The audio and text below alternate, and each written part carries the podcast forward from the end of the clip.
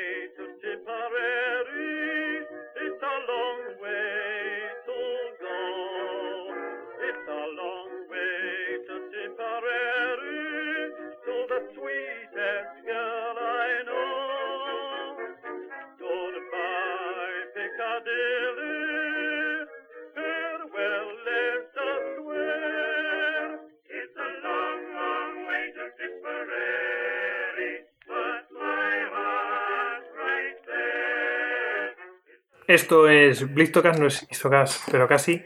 Estamos aquí en la librería Marcial Pons y estamos aquí con el José Sotochica en un evento, entrevista que organizamos Desperta Ferro e Histocast y pues vamos a entrevistar a José Sotochica pues a colación de que publica su libro Imperios y Bárbaros Vamos a ello sin más, porque a ello, ¿no? tienes una tarde muy ajetreada, por lo que me han comentado. Creo que llevo un día bastante agitado. Intenso, intenso, pero, pero feliz, feliz. Muy bien. Muy bien. Bueno, voy a presentar a, a José. José, está bien, ¿no? Sí, Bueno, claro, bueno, vale. Pepe, como prefiera. Yo, Pepe, de hecho, mm, me, me siento más cómodo con el Pepe. Ah, vale. Pues es que, por ejemplo, en una de las conferencias que he estado viendo previamente, pues eh, te llama Pepe. Pero bueno, a lo mejor es una persona muy cercana a ti. Sí, sí lo es, sí lo es.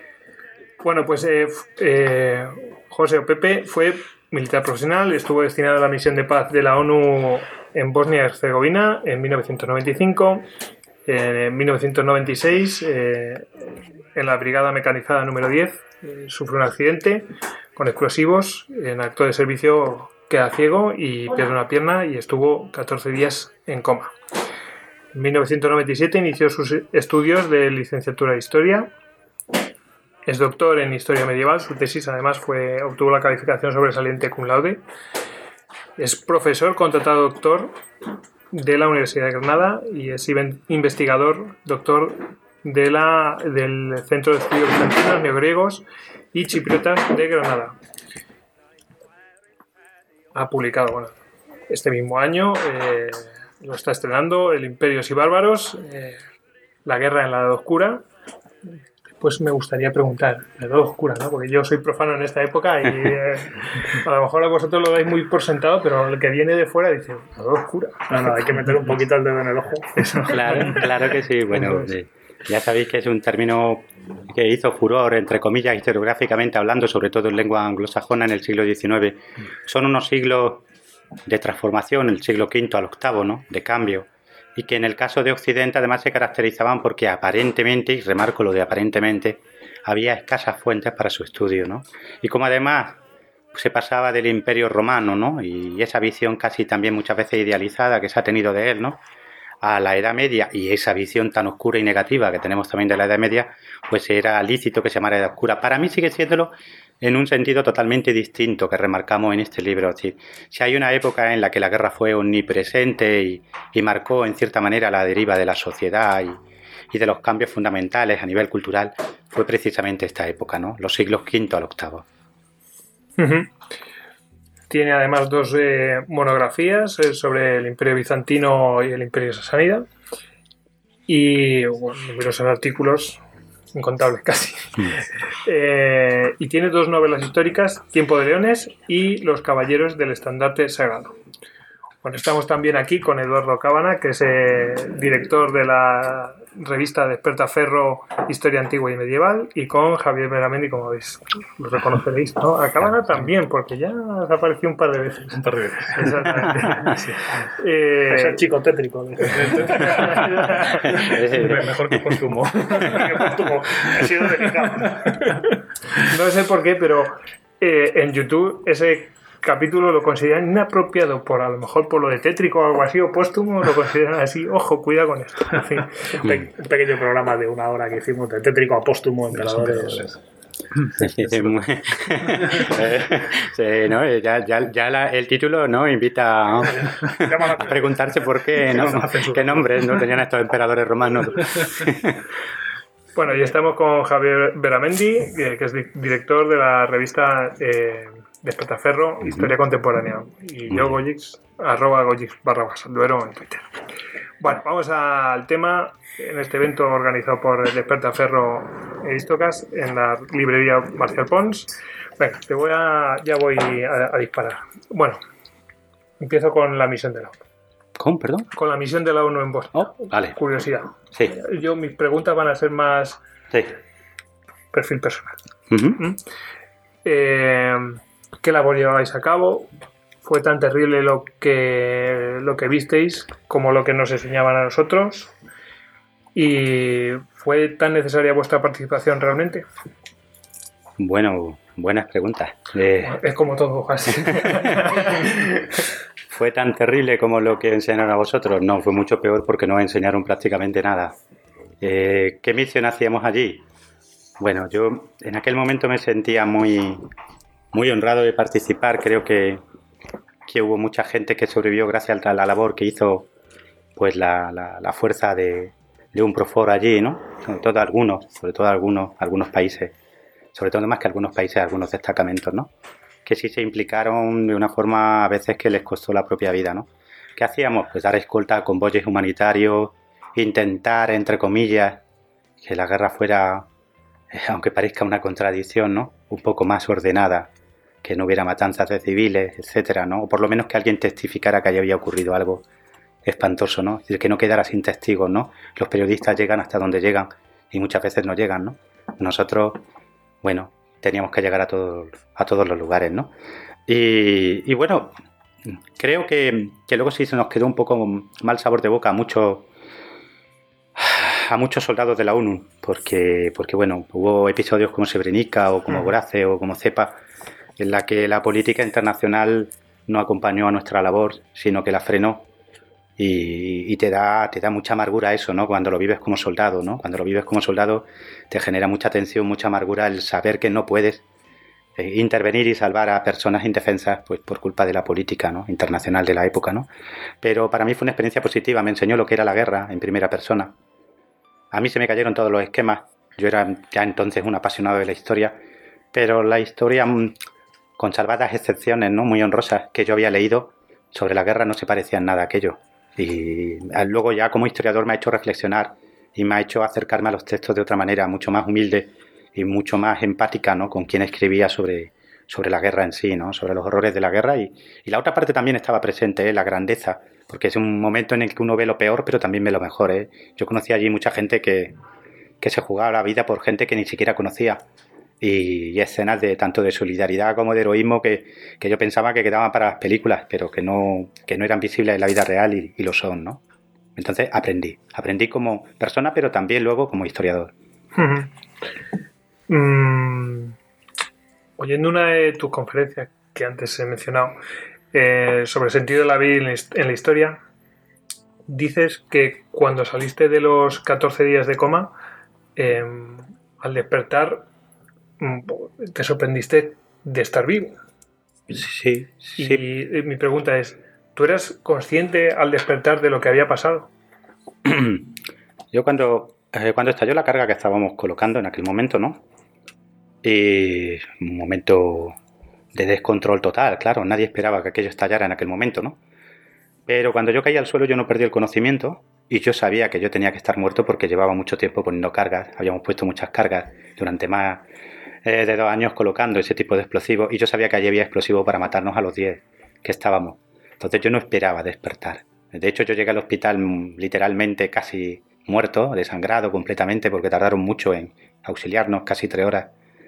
Y lo último que yo esperaba era despertar, ¿no? Es decir, yo, mm, entre comillas, cuando a mí me, me tumban en la cama de operaciones, ¿no? En la camilla de operaciones, y empiezan a, a sedarme, lo último que yo esperaba era volver, ¿no? Yo tenía la convicción de que, de que no, ¿no? De que no iba a ser posible, ¿no? Sí. Entonces, claro, cuando despiertas, lo primero es la inmensa alegría, lo último que te queda tiempo es para lamentarte, ¿no? Y, y bueno, fue una experiencia que me enseñó muchísimo. A mí me, me sirvió de, de modelo de vida porque yo era una persona súper independiente, que es lo peor que se puede ser en esta vida. Y aquello me dio un baño de humildad tremendo porque me enseñó que, que era dependiente. Y es algo que la gente no sabe, pero todos somos dependientes. Y a mí me, me ayudó a colocarme como persona en, en este mundo. ¿Y cómo lo superaste? Porque eso te dicen, bueno, yo veía el mundo y ahora no lo veo. Eh, yo tenía do- dos piernas, ahora solamente tengo una completa. ¿Cómo lo, ¿Qué es lo que te da fuerzas para decir, oye, voy a seguir para adelante eh, y esto es otro camino que tengo que seguir? Bueno, lo primero es la inesperada vida. Es decir, cuando, cuando crees que vas a morir y, sigues vivo, el- ver las cosas con otra perspectiva. Esa pregunta que nos hacemos todos los soldados de si a mí me pasara esto, no me merecería la pena vivir, siempre merece la pena vivir. Eso es lo primero. Es un mensaje que a mí me gusta también transmitir porque mm, a veces tengo la impresión de que la gente no se da cuenta de lo valiosa que es la vida, ¿no? En cualquier circunstancia. La gente no suele ser consciente porque no suele vivir como vivían nuestros antepasados en, en situación constante de, de perderla, ¿no? Eso es lo primero. Y en segundo lugar, yo, si os soy sincero, apenas si dediqué tiempo a, a preguntarme qué iba a hacer, porque tenía claro lo que iba a hacer, iba a vivir. Iba a vivir y a vivir intensamente, ¿no? Entonces lo último que hice fue examinarme en ese plano de, mm, ¿cómo te diría yo?, de meditación negativa. Es decir, yo digo, bueno, pues de acuerdo, no veo, de acuerdo, me queda solo una pierna, pero qué lejos se puede llegar con una pierna, coño, si la mueves, ¿no? Y, esa era mi filosofía, es decir, ah, yo no podía controlar las circunstancias, aquello había pasado, se acabó, había pasado, no le puedes dar vueltas, ha ocurrido. Lo que puedes controlar es tu respuesta y yo me tomé la vida como un desafío. Ah, La vida me había planteado ese desafío y yo iba a aceptarlo. Porque entre otras cosas sería inútil no aceptarlo. Es decir, sentarte y, y ponerte a llorar, pues es una pérdida de tiempo. Tú tienes que ver qué te queda y con ese que te queda puedes construir. De hecho, yo, a veces la gente se sorprende, pero yo, si te soy sincero, yo creo que mi vida ha sido mucho más plena después de. Yo he sido más feliz después de. Mm, que a lo mejor eso puede que no se entienda, pero es la pura realidad. En la conferencia que antes he mencionado, ya por tercera vez, yo creo, eh, habla sobre el, eh, que hay eh, la vida como propósito Sí. Y la vida con propósito. y la vida con propósito. Ese, esa vida con propósito, porque tú eres defensor de la vida con propósito, Sí. dices, estaba antes, eh, surgió en aquel momento, ¿y cuál es el, si se puede saber, eh, el tu propósito en la vida? Bueno, el el propósito de, de, de la vida, cuando uno encuentra su propósito en la vida, que yo creo que es algo fundamental que te ayuda a ser feliz en la vida, ¿no? En mí fue algo como ocurre en cualquier ser humano, algo progresivo. La, primera lección de vida, evidentemente, la recibes en casa. Tuve la suerte de tener unos padres maravillosos, ¿no? Y una familia increíble y unos amigos que ni te cuento, ¿no? Eso es lo primero, ¿no? Pero luego sí es cierto que hubo un punto de inflexión en Bosnia. A mí Bosnia me abrió los ojos para muchas cosas. Y luego, evidentemente, el accidente, ese desafío personal a mí me, me hizo centrarme en cuál iba a ser el propósito de mi vida, ¿no? Y ese propósito, primero es vivir con pasión. Uno tiene que vivir con pasión. En mi caso, pues, fuera de lo que son las relaciones humanas, es decir, las amistades, eh, mis hijos, el, mundo que me rodea y que me preocupa realmente, no fuera de eso, es la historia, ¿no? Entonces mi propósito, mi vida con propósito, primero se enmarca en las relaciones personales que para mí son fundamentales y luego evidentemente lo que me apasiona y me hace levantarme cada día, que es mi pasión por acercarme a la historia y por transmitirla. Has contestado mi siguiente pregunta, porque te iba a decir, hay tanta dura como historiador, pues ya está, está claro, ¿no? Sí, sí, sí, sí. Al año siguiente matriculado. Y, y ya por último, aunque aquí desvelas en, eh, nada, en el preámbulo, desvelas unas pistas, eh,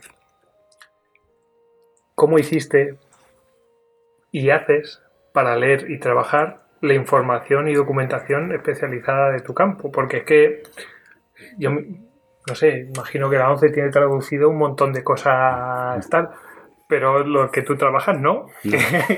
Entonces, No. ¿cómo haces? Bueno, ahí ha habido un antes y un después a partir del año 99, 2000, 2001, que es lo que llamamos tiflotecnología. Sufrió una revolución brutal, ¿no? La, la informática para ciegos, ¿no?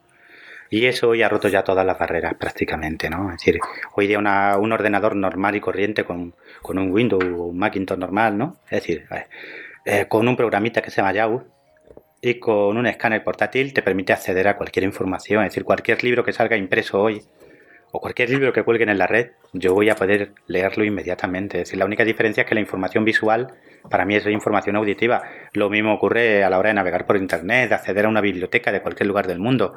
Ahí no hay diferencia hoy día, ¿no? Hoy día yo no creo que mi trabajo, y aquí tengo a una compañera de mi centro de estudios bizantinos, ¿no? No creo que mi trabajo sea diferente al que pueden realizar otros investigadores. Hay todavía un muro, evidentemente, ¿no? Cuando trabajas con mosaicos, con, con tallas de marfil, con miniaturas, tienes que recurrir a ojos amigos, ¿no? Pero lo que ves es el cerebro.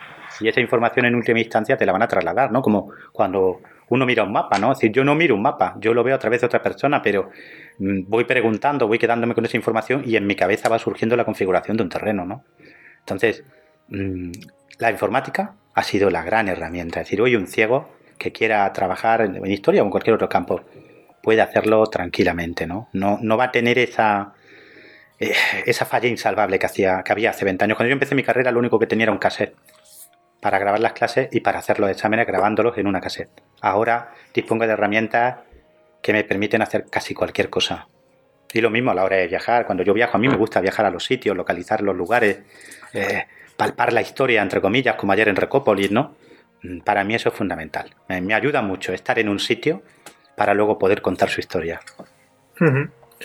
Bueno, pues eh, las preguntas más así personales, que seguro que alguna más a lo mejor sale, yo ya las he hecho, así que ahora al libro. Al libro. Venga, Sí, vamos a pasar a, segunda fase. ¿Sí? Ya que hemos hablado de, de Pepe Soto, vamos a hablar un poco de imperios y bárbaros.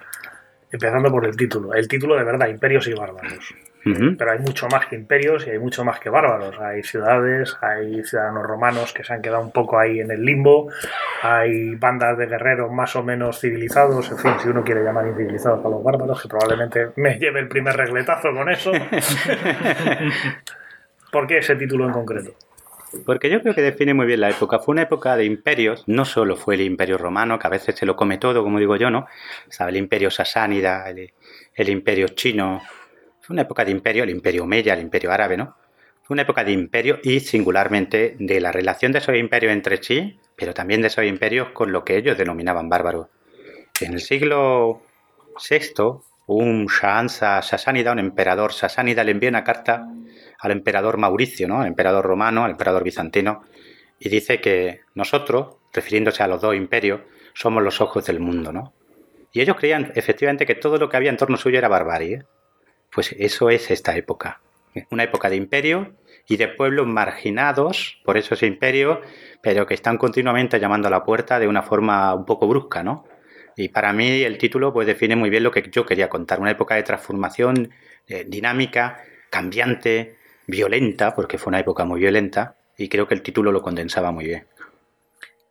Tenemos bueno, un libro con una historia un poco encuadrada en capítulos muy concretos, eh, más que una historia lineal que a veces podemos encontrar en libros sobre esta época, ¿no? que van casi pues el sistema de anales por años y pasa esto, parece que bueno, pues el libro se va encuadrando en, en grupos o en, en, imperios y en grupos de bárbaros concretos. Eh, y bueno, pues ahí hago un poco una de mis preguntas, ¿quién se ha quedado fuera? Ah, bueno, muchos. Si me hubieran, yo como digo, no, si no, si no me hubieran dejado, pues el, mira, el imperio Oxumita, lo que sería Etiopía y Eritrea, estuvo íntimamente relacionado con la política internacional de la época como aliado de Bizancio y enemigo de la Persia sasánida y fue determinante en el surgimiento de Islam. No hemos podido meterlo, no se puede meter todo, ¿no? Eh, la Irlanda de, esta época es muy interesante lo que ocurre en Irlanda, no ha podido estar tampoco, ¿no? Eh, algunos imperios de las estepas están, están los ávaros, están los turcos los tukuyu, ¿no? Los turcos occidentales, ¿no? Pero probablemente me hubiera gustado tratarlos de forma más intensa, ¿no? Pero yo creo que lo esencial, lo que realmente cambió el mundo está, ¿no? El imperio bizantino, el sasánida, el chino, el árabe, franco, visigodo, britano, anglo, sajones, han tenido su espacio y luego un montón de pueblos circulando en torno a ellos, ¿no? Ávaros, turcos, búlgaros. Creo que es una buena visión de conjunto de una época muy movida. Precisamente es un poco lo que quería ahondar, ¿no? Porque además cada capítulo suele tener una estructura más o menos fija, donde bueno, pues tenemos una presentación, unos prolegómenos, tenemos una descripción de los contendientes eh, fundamentales, eh, cómo combatían, eh, cómo se organizaban militarmente. Además, es muy recomendable porque dedica una serie, suele, hablar de un elemento a menudo olvidado que es la logística. por muy valiente que sea el soldado, si no come, no va a llegar muy lejos. Y precisamente, bueno, por, dentro de esta estructura, eh, ¿a qué objetivo nos lleva o cuál era, digamos, cuál es la tesis que quiere presentar el libro eh, a través de esta estructura?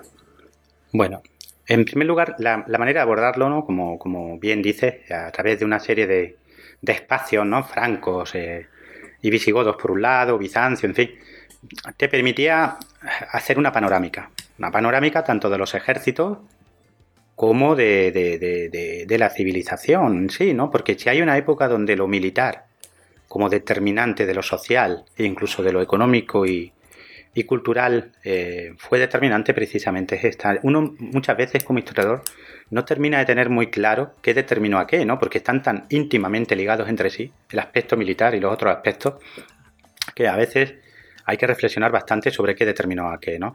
Y en segundo lugar, eh, la estructura del libro está pensada de manera que uno no solo tenga un buen conocimiento de cómo funcionaba un ejército, desde una banda de guerreros anglos y sajones, una pequeña banda de 80, 100 guerreros, casi heroicos en cuanto a lo humérico ¿no? de, su estructura, a ejércitos muy, muy, muy sofisticados como podían ser el bizantino o el persa o el omeya. ¿no?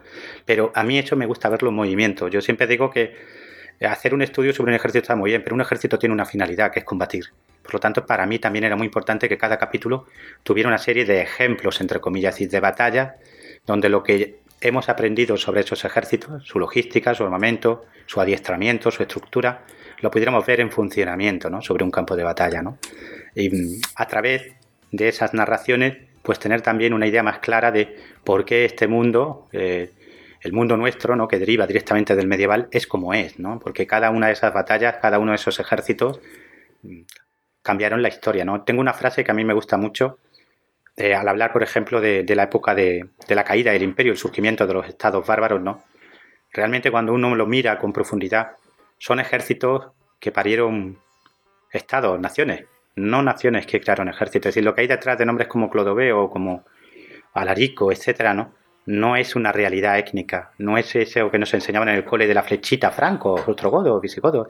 Eran una auténtica amalgama de gente a menudo muy diversa en su origen y que se congregaba en torno a un caudillo, ¿no? Y ese caudillo, si conseguía el éxito, pues al final creaba un Estado, ¿no? Pero fue primero el ejército y luego el Estado. Por eso quería trasladarlo también en este libro. Comentabas antes, bueno, toda una serie de pueblos, ¿no? Efectivamente tenemos, eh, tenemos ostrogodos, tenemos visigodos, tenemos francos, eh, tenemos todos britanos, sajones, bizantinos, tienen cierto peso en el libro, los bizantinos. Sí. ya te he visto venir con lo que has ido comentando. Sí, sí, sí. Eh, luego, luego vuelvo un poco de esto, tenemos a Sánidas, pero todo parece centrado, eh, bueno, pues lo que era el imperio romano, ¿no? Y mm. tenemos la China de los Tang. ¿Cuál es la relación entre, bueno, pues todo un mundo que, que, de hecho historiográficamente nos resulta mucho más cercano, a lo mejor desde aquí, ¿no? Que es toda la cuenca mediterránea y el imperio romano, con sus enemigos, y la China de los Tang, que está eh, no en el confín de Occidente, pero sí en el de Oriente. Sí, ¿verdad? Bueno, ahí a mí me fascinó, ¿eh? para mí fue un desafío, ¿eh? yo lo reconozco. La China de los Tang fue un desafío, porque meterse en un terreno tan lejano al tuyo, pues implica primero mucha prudencia, mucha humildad, pero también es muy estimulante. Yo me he llevado sorpresas que me han dejado un poco descolocado como historiador, porque el sistema militar chino, por ejemplo el Fubin o incluso el Dao, pues tiene una serie de semejanzas con los temas bizantinos, por ejemplo, que, a mí me, sorprendieron muchísimo. Digo, pero es que se parece tanto, por Dios, ¿cómo es posible? No, no quiero decir con esto que haya una relación directa, por supuesto que no hay una relación directa, pero sí me, me hace pensar como historiador que ante determinados desafíos, dos sistemas imperiales podían responder de una manera muy semejante. Como esos, desafíos fueron muy parecidos, pues el Imperio Romano de Oriente y la China de los Tang parece que respondieron de una manera muy parecida, ¿no? Pues para mí eso es muy interesante como historiador, ¿no? La China de los Tang se relaciona con nosotros a través del mundo islámico. Si yo, por ejemplo, cuando hablo de la expansión Omeya primero y Abasí después hacia Asia Central y la colisión con el Imperio Chino que se estaba expandiendo en ese momento también hacia Asia Central, pues me parece una historia fascinante, ¿no? Dos colosos imperiales del Pacífico al Atlántico, avanzando uno contra el otro, ¿no? Y, haciendo surgir cosas tan, tan maravillosas como que el papel llegara a Europa. Son los prisioneros chinos hechos por los musulmanes en la batalla de Tala los que enseñan a los árabes a fabricar papel. Y eso, en cierta manera, también cambia el mundo. Yo siempre les digo a mis alumnos, por ejemplo, que en la antigüedad y la Edad Media no se escribían tonterías porque el pergamino y el papiro eran muy caros.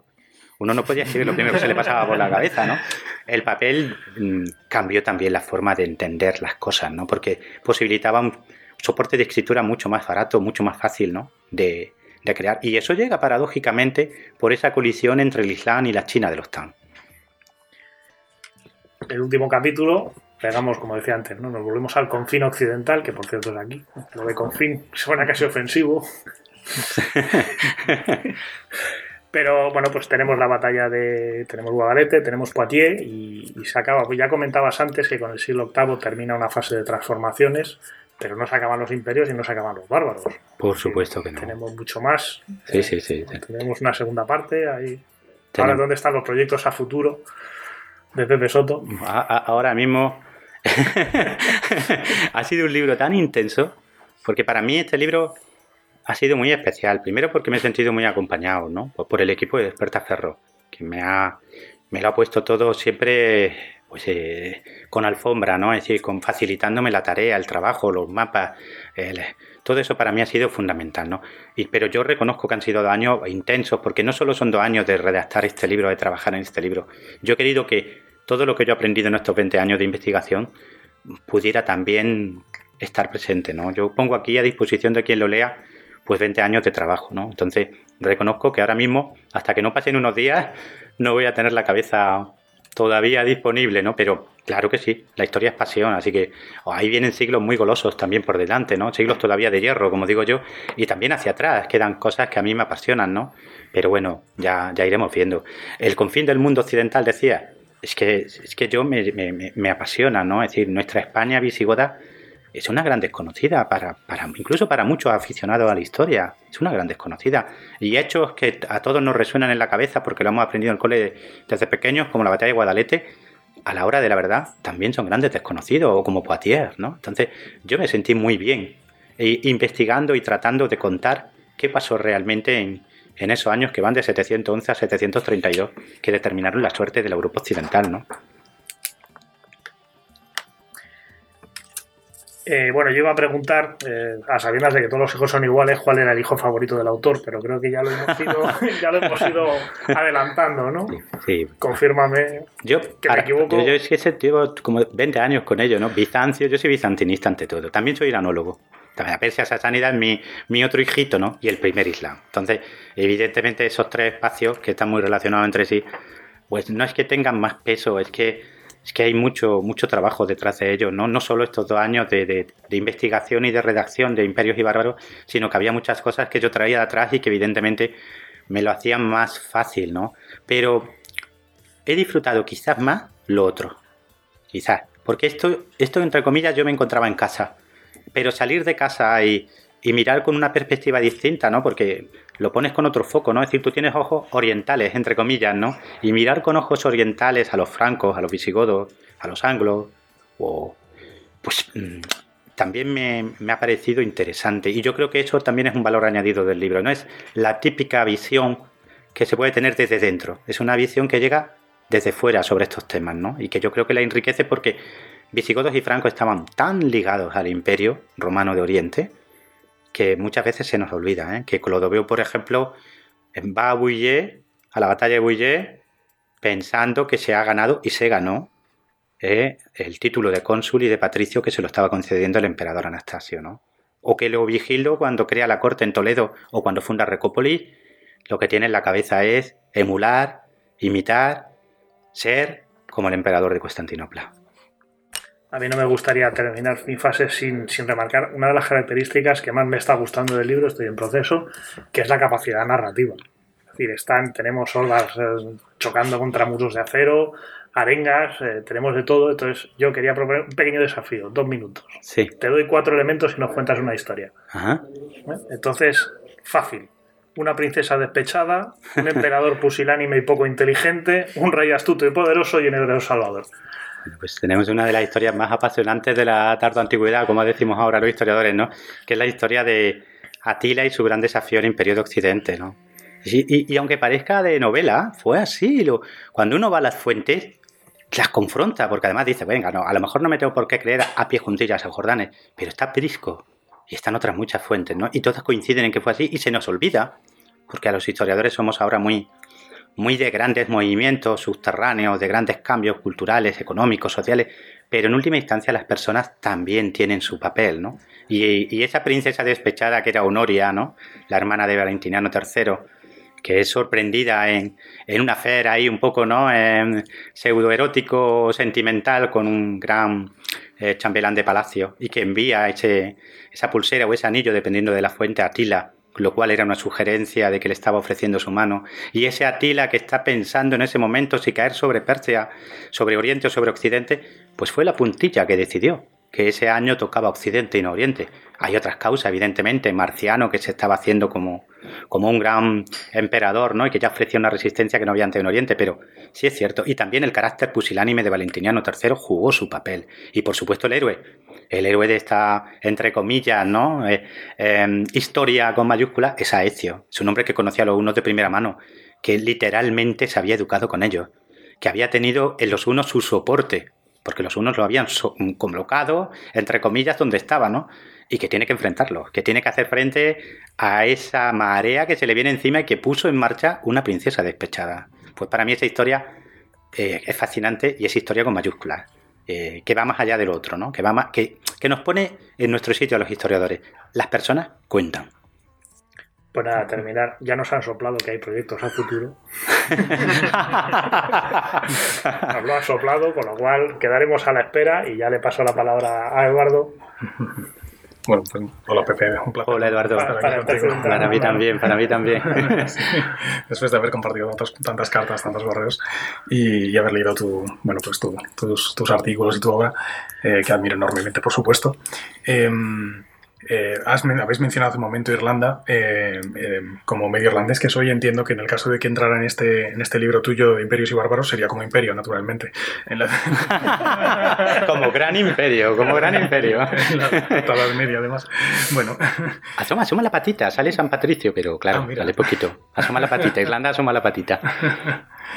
Em, quería, quería preguntarte, bueno, empezando por, además, que es la parte también a mí que más me interesa, que es la parte, bueno, en principio, la que hay del Imperio Romano, el Bajo Imperio. Eh, pues bueno, eh, entiendo que por la situación actual, eh, las teorías académicas acerca de la, de la, caída del Imperio Romano, hay toda una serie, como sabes, de teorías. algunas apuntas, apuntan más hacia una, bueno, pues crisis sociales, crecimiento de desigualdad, los vagaudas famosos, el abandono de las ciudades.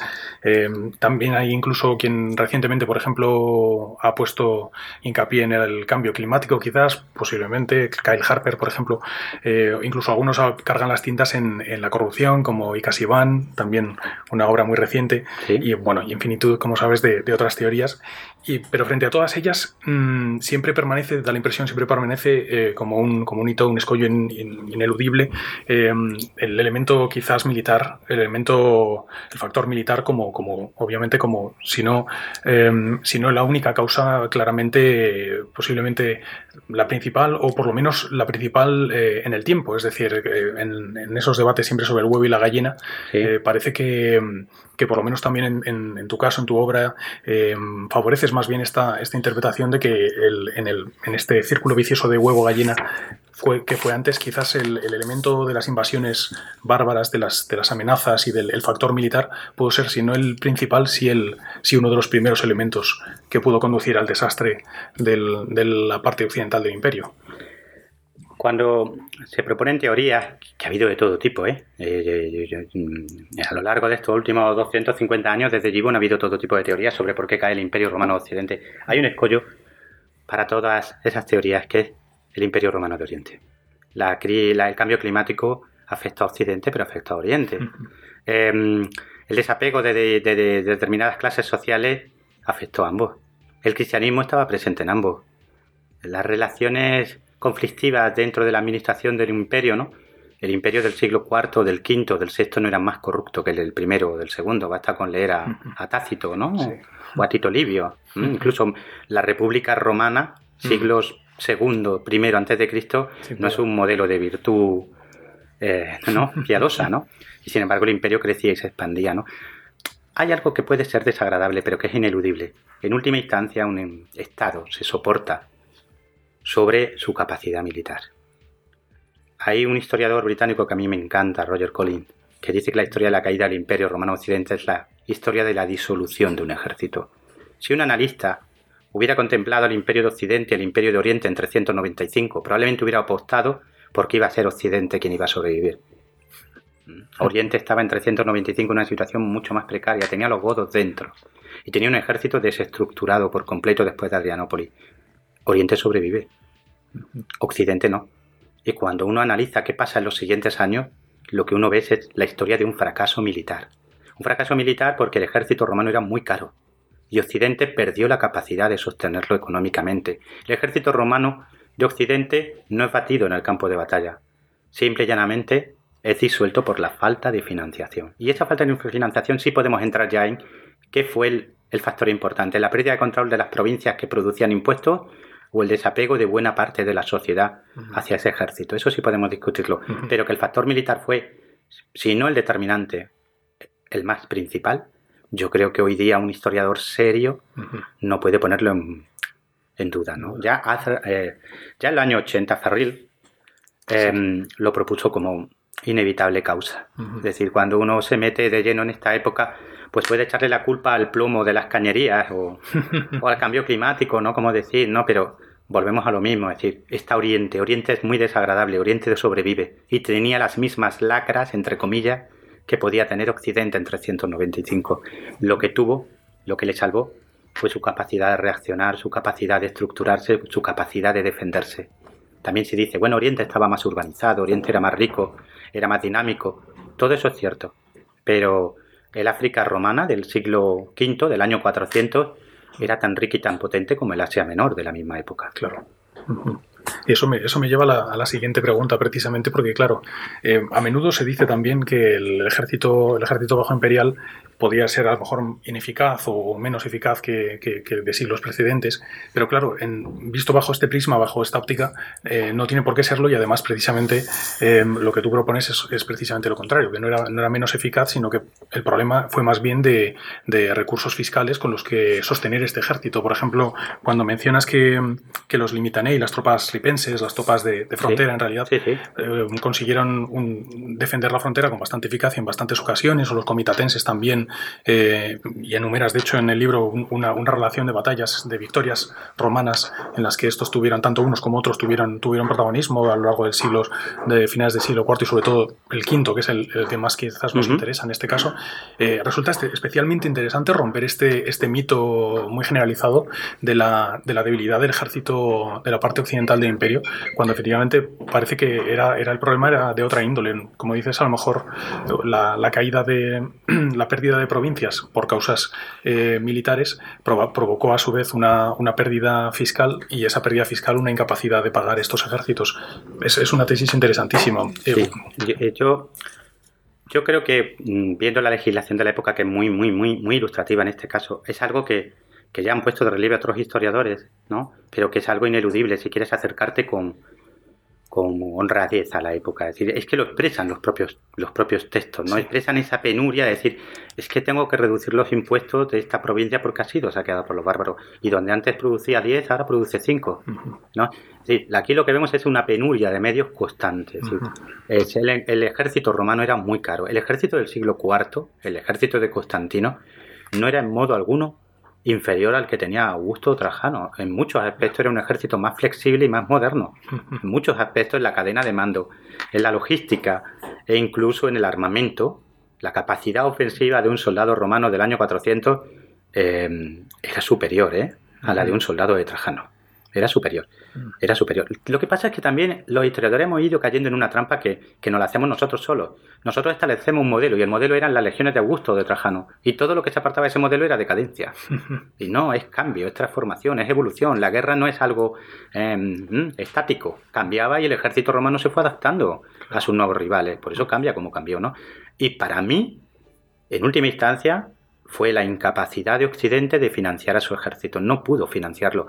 Literalmente perdió su capacidad militar en las arcas del tesoro. Es decir, no, el ejército era un ejército profesional, un ejército caro, y en un momento dado, a partir sobre todo de la pérdida de control sobre África, 439, Sí. ahí se nota perfectamente como la capacidad militar del imperio Claro. ahí va en caída libre ya. A partir de la pérdida de África estaba claro, casi cantado, que no iba a sobrevivir. Mm, Claro, claro, claro. Sí, la pérdida, eh, cuando los vándalos conquistan África y Esa fue la, puñalada que desangró al imperio porque el granero de era el granero de Claro, Occidente. Era el granero de Así como. Egipto lo era de, Exacto. de- de Oriente. Exacto. Mm. Es, eh, eh, es algo que, bueno, pues nos podrá parecer prosaico, pero es que los soldados mm, luchaban por un sueldo. Y luchaban por unos ingresos, evidentemente, tenían que ganarse la vida, ¿no? Y hay pruebas y evidencias en los textos de que muchas de estas unidades romanas no es que desaparezcan, es que terminan poniéndose al servicio de, de poderes locales, de- grandes potentados romanos y de reyes bárbaros. En, el- en el ejército clodoveo había muchos armoricanos, y los armoricanos, nos cuenta Procopio, que eran unidades descendientes de los limitaneis romanos, que siguieron manteniendo sus estandartes, sus uniformes, su armamento, su manera de combatir, y que directamente pasaron a servir bajo los estandartes de los reyes y de los poderes locales de Galia. Y eso serían precisamente, claro, lo- como mencionabas hace un momento, los señores, famosos señores de la guerra que sí que acabaron con Occidente, con la Pax Occidentalis, que serían en realidad señores de ejércitos totalmente, multi- claramente multiétnicos y muchos con, con todo tipo de, de pueblos bajo su dominio y, y en muchos casos eh, romanos, provinciales. Sí, sí, sí. Claro. Es que nosotros simplificamos y en nuestros libros escolares todos recordamos esos mapas, ¿verdad? De con las flechitas y ostrogodos, érulos, francos, ¿no? Pero cuando uno va a la realidad, a los textos de la época, lo que hay son grandes caudillos que evidentemente hay un núcleo duro, entre comillas, étnico, es decir, ahí había Tervingo, había visigodos, ¿no? Mm. Pero en el ejército de Alarico, pues había taifales, Sí. había sármatas, había uno, había provinciales romanos de Panonia, de Tracia, de Nórico, de Italia, y en el de Clodoveo yo conté 14 elementos diferentes, étnicos, desde sajones asentados por los romanos en Normandía, lo que hoy es Normandía, y que se pasan a Clodoveo, pasando por britanos o bretones, como queramos ya llamarlo, y muchos, muchos, muchos descendientes de soldados romanos. A, a mí me encanta la frase, la frase que, que mencionas, dicho hace un momento, que los que primero son ejércitos y luego pueblos. Sí, que sí. los ejércitos generan, son los padres de los pueblos hasta cierto punto en este, en este contexto. Y no la inversa, claro, como normalmente habíamos entendido. Yo creo que sí, es que son ejércitos que parieron pueblos, no pueblos que formaron ejércitos. Y eso se ve muy claramente en el caso de Clodoveo, pero también en el caso de los visigodos. Eh, tenemos la historia de, de hombres de éxito, de señores de la guerra, que amalgamaron en torno suya seguidores de muy diversa procedencia. Sí. Y cuando eso se estabiliza, cuando esa amalgama se estabiliza, se asienta, se transforma en pueblo. Debajo de esos francos de Clodoveo hay muchos elementos muy diversos. La Francia medieval tiene un origen multiétnico, como la España visigoda. Mm, comprendo. y, y volviendo brevemente al tema, al tema del ejército, em, eh, por ejemplo, algunos testimonios como el de Vegecio que hablan de la debilidad intrínseca del, del ejército y en torno, a- en torno al 400, em, o bueno, o la presencia documentada de los múreos, de, esta- de Sí, estos soldados sí, que sí. se cortaban los, Los los pulgares, para, no, para, para evitar el servicio militar. ¿Eso cómo lo explicaríamos? Pues, pues muy, primero hay que contextualizar, es decir, en el mismo texto, que es de Amiano Marcelino, ese texto en el que nos habla de, Sí. de cómo se cortaban los pulgares para evitar el reclutamiento, esto es un desafío, porque claro, mm, dicen, bueno, pues es que a la gente le aterrorizaba a los bárbaros, o no querías irse a servir lejos de, de tu terruño, el cristianismo había debilitado el espíritu bélico de los romanos. Claro, pero el problema aquí es que en el siglo III todo eso estaba, y en el siglo VI también, y no había dificultades de reclutamiento. En el Ya. cuarto, sí. Lo primero que dice es contextualizar. Eso que cuenta Miano Marcelino lo cuenta para Italia. Poquito más abajo, el mismo historiador te cuenta que los galos eran eh, reclutas natos, que se alistaban, que no haya problema de alistar gente en la Galia ni en Iliria. Claro, claro. Entonces, ¿qué, van- qué nos ha pasado a los historiadores? Que a veces un elemento, un hecho, lo hemos convertido en general, cuando no es así ni siquiera en la fuente. y de hecho, Sí, perdón, ¿Hubo dificultades para alistar? Sí, hubo dificultades, pero no eran en modo alguno generales. El problema, en última instancia, siempre era el mismo, ¿no? El problema era que hay un desapego, eso sí lo he notado yo en los textos. Hay un momento dado un cierto desapego, una falta de fe en el Estado romano occidental por parte de mucha gente. Eso se ve en Salviano de Marsella, por Sí. ejemplo, ¿no? O en nuestro eh, Orosio. Sí, Hay un desapego hacia Roma. Eso quizás sí tuvo influencia, ¿eh? Mm, una desafección de- del, del pueblo en general, pues, precisamente ante, ante la incapacidad de defender las fronteras, probablemente fuera la causa principal de la, del, del- bueno, de la, de la pérdida de confianza ¿no? de, los, de, los, de los ciudadanos frente al Estado. Es que Roma lo que ofrecía era eso, seguridad. Claro. Hay un momento, hay una, creo que es Ward Perkin quien lo dice Sí. en su obra sobre la caída del Imperio Romano. Mm, El fin de la seguridad fue el fin de la prosperidad. Cuando Roma fracasó, Roma de Occidente fracasa en ofrecer esa seguridad, se acaba la prosperidad en la Europa Occidental. Vosotros lo sabéis, el siglo VI en, en las Islas Británicas, materialmente hablando, es empobrecedor con respecto al cuarto, ¿no? Y Sí. en otros muchos lugares del norte de Europa ocurre lo mismo. Hay una caída de la prosperidad brutal porque ya no hay seguridad. Y esa seguridad la daba Roma y Roma fracasó. Y, y ante ese fracaso, lógicamente, los eh, pequeños poderes locales buscan alternativas locales. Claro. Exacto. La, esa es- la- la nueva seguridad, entre comillas, es una seguridad local, no imperial. Y la ofrecen señores de la guerra como Clodoveo. Claro. Em, pues eh, esto me, bueno, aparte de estos eh, problemas geniales, quería preguntarte un detalle más anecdótico que es el, del, el de las espuelas. el, problema de las espuelas que apuntas en algún punto en el libro, em, como sabemos, bueno, aparece mencionado por primera vez en el Estrategicón de Mauricio, eh, por tanto en torno al 600, em, y, y, y- y quizás eh, es verdad que, por un lado, debamos eh, matizar su relevancia en, en la historia militar, por lo menos en, en- en- en siglos anteriores, es decir, justo en, el contexto de la decadencia romana, pero, pero según tú mismo apuntas, eh, con posterioridad sí que se convertirá en un elemento de la panoplia mm, enormemente relevante, aunque con posterioridad quizás a lo que tradicionalmente se ha considerado. Sí, el estribo se conocía, se conocía y se usaba sobre todo en Oriente en el siglo VI por parte de Bizancio y de Persia. Los árabes comienzan a usarlo sobre todo en la segunda mitad del siglo VIII, ¿no? Le hemos dado demasiada importancia militar. No era tan importante para combatir a caballo el estribo como, como se ha venido diciendo durante mucho tiempo. De hecho, en parte... mm, Perdón, perdonad que os Sí. interrumpa. ¿Estribos o espuelas? Yo lo- estribo, estribo, estribo, estribo. estribo. Que yo siempre me confundo una palabra con otra. Sí. Estribo es donde tú claro. apoyas, donde, Eso es donde donde te apoyas, apoyas, sí, ¿no? Porque eso se supone que te daba que, mayor eh, estabilidad para combatir. Exactamente. ¿Vale? Eso es la teoría tradicional clásica que tú la has estudiado, Eduardo, como Sí. yo. Eh, eh, se, se llegaron a decir barbaridades, como que en Adrianópolis la superioridad de la caballería goda eran los estribos, cuando no conocían ni los estribos, ¿no? Eh, ¿Por qué? Porque, porque es cierto que en la caballería medieval, medieval ya me refiero plena Edad Media, Hmm. el estribo jugó su papel. Claro. La- Los, los caballeros medievales iban de pie sobre el caballo. No sé si habéis visto miniaturas. Sí. Los estribos se llevaban muy largos. Sí, al contrario, por ejemplo, que los árabes que montaban a la jineta con los Ujú, estribos cortos, ¿no?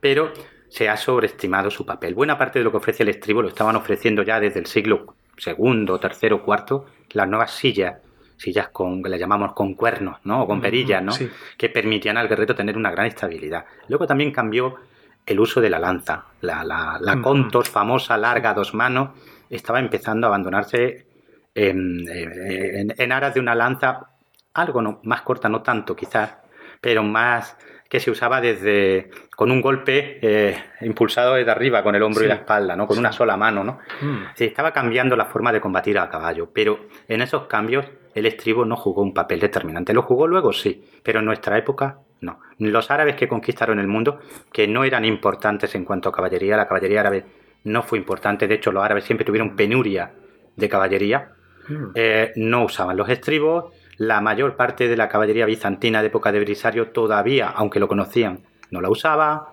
los sasánidas por supuesto lo conocían y empezaron a usarlo de forma masiva, creo que fueron los primeros a finales del siglo VI, es decir, estaba entrando el estribo, Ajá. pero no fue un elemento determinante en la manera de hacer la guerra. Lo fue después en el siglo IX décimo. Mm. Empezó realmente a cobrar importancia en Europa occidental. La, la caballería, sin embargo, quizás sí que podemos decir que, que sí que tuviera una importancia quizás eh, creciente en el periodo, a partir por lo menos del siglo IV, pensando en Adrianópolis, Sí. que tuvo un... Claro que también siempre podemos hablar de remontarnos a, a, Cannas y un montón de batallas, innumerables batallas en las que la caballería tuvo un gran protagonismo en la, en la derrota o victoria de uno, con lo cual es, es a lo mejor muy difícil apreciar el protagonismo de- Es- del es- arma. la- eh, es que la caballería es muy atractiva. Hmm. Entonces, es verdad, ¿no? Todos tenemos en mente una carga de caballería, es como, ¿no? Pero si te soy sincero, en esta época, exceptuando a los ejércitos bizantinos y sasánida, y aún así la infantería jugaba un papel muy, muy importante, ¿no? Pero en esta, en esta época las batallas se ganaban a pie, ¿eh? Ya. Se ganaban a pie. Adrianópolis fue una batalla básicamente de infantería. La caballería jugó papel, pero no fue el papel decisivo. Eh, los francos de Clodoveo y los de Carlos Martel, aunque llegan al campo de batalla en muchos casos a caballo, desmontan y luchan a pie. Eh, por Como ejemplo. Guille, sí. Sí. Claro. Bueno, por mi parte yo creo que... Lanzo una última pregunta que me, Sí. sabes, un rollo que me gusta hacer en estos casos. Tú después de- mismo, tú mismo. Después, después de tantas entrevistas y las que vendrán, ¿qué puñetas no se acuerdan nunca de preguntar los que te entrevistan y si te gustaría que te preguntaran? Ajá. Uf, pues sí. aquí, aquí yo, como digo, yo tengo debilidad por los míos, ¿no? Pues me, me, me- yo reivindico a Justiniano, yo soy un reivindicador de Justiniano, que es un personaje al que le han colgado el San Benito de, de hombre soñador que parecía que se dejó el imperio en un sueño imposible, que no fue así, y soy un apasionado de un personaje fascinante. El héroe de la Edad Media no fue el Cid, no fue Arturo, no fue Sigfrido, no fue Roldán, fue Heraclio. Y tenemos Europa entera, desde Escocia a Italia, desde Portugal a Polonia, llena de obras de arte medievales que cantan la gesta de Heraclio. Heraclio es el último emperador romano digno de ese nombre y el primer eh, caballero medieval, el primer cruzado, ¿no? Y se nos ha olvidado a los historiadores, a los lectores. Eh, está olvidado, ya se ha olvidado en infinidad de vidrieras, miniaturas, eh, cantos heroicos, narraciones novelescas de la Edad Media. Hay un dato que me apasiona. Cuando en el siglo XVI Felipe II encarga su árbol genealógico, quiere que arranque de Heraclio. Para, para que os deis cuenta de qué importancia tenía Heraclio para el hombre de la Edad Media y de la Edad Moderna, ¿no? Y cómo ha caído en el olvido, ¿no? Entonces, mira, hazme una pregunta de Heraclio o de Justiniano. Si no, si no recuerdo mal, ¿no había una obra de Calderón de la Barca acerca de los hijos perdidos de, de Heraclio? Efectivamente, porque es que hay todo un ciclo medieval, la leyenda áurea que se llama, Sí, que gira en torno a Heraclio. Si vais a la Saint-Chapelle en París, ¿no? la iglesia de Luis Santo, de Luis el Santo de Francia, las vidrieras de la parte de arriba, que son las nobles, es la leyenda de Heraclio, ¿no? Es que, es, es que Heraclio para ello era eh, el nexo de unión entre su pasado romano y su presente medieval. Más sobre Heraclio en el libro. Entonces, entonces, Bueno, para, para otra ocasión, ¿por qué no se habla más de Heraclio? Pues porque es un personaje complejo, es un personaje donde se amalgama el héroe, es un estratega brillantísimo, es el- un general a la altura de un Belisario, de un Escipión el africano. Es decir, las campañas de Heraclio son realmente de libro. Es una cosa increíble cómo pudo durante cinco años conducir un ejército de 40.000 soldados romanos por las montañas del Cáucaso, de Armenia, del Kurdistán, los zagros persas, eh, como digo yo, sin repostar, es decir, con logística improvisada y ganar batallas épicas totalmente, ¿no? Es decir, él tiene la categoría de héroe, es quien recupera la Veracruz, es quien marcha bajo el estandarte de la sábana santa, que yo no creo que haya habido estandarte más impactante que ese, ¿no? Pero al mismo tiempo es un hombre eh, que se enfrenta a su época, que se casa con su sobrina aunque la iglesia se lo prohíbe, que mm, dentro de su familia sufre conjuras, eh, que es capaz de- de aplastar literalmente a su hijastro. Es un hombre eh, que se enfrenta a la iglesia y que propugna una herejía, ¿no? Entonces es un personaje complicado. ¿Es héroe o es villano, no? ¿Es el héroe de la cristiandad o es un hereje? ¿Qué es Heraclio, no? Y claro, en una época racionalista como el siglo XVIII cayó en desgracia, porque la ilustración quería cosas claras y Heraclio no es un personaje claro. Curioso, ¿no? porque parece un personaje romántico, ¿no? Del siglo XIX tal. Sí, sí, de cierta manera es muy... eh, eh, si lo- en en el siglo XIX hubo un intento de recuperarlo, pero eh, ya Bizancio era una cosa, ¿no? En aquella época del nacionalismo Bizancio, pues era el oriente afeminado y todo eso, ¿no? Que nos decían, y, y no hubo manera, pero de hecho la primera biografía sobre Heraclio la escribe un francés en 1879. Ujú. Da para un Istocas. da para nuestro ¿cómo podemos decir? ¿Quién sabe? Finalizamos así, despedimos a José Sotochica y recordamos un libro de más de 600 páginas, un señor libro. Se, se caen solas, ¿eh? Sí, se caen solas. ritmo trepidante, me, me lo has dicho por el WhatsApp. Muchas gracias, muchas gracias. Y, y nada, recomendamos su compra, por supuesto. Y, y su no- lectura, ya de paso que lo han comprado, que- que, lo Exactamente. y nada, pues eh, lo despedimos. Despedimos también a Eduardo Cabana, a Javier Gramendi y me despido yo. Gracias a todos. Hasta luego. Adiós. Adiós, Hasta adiós. luego.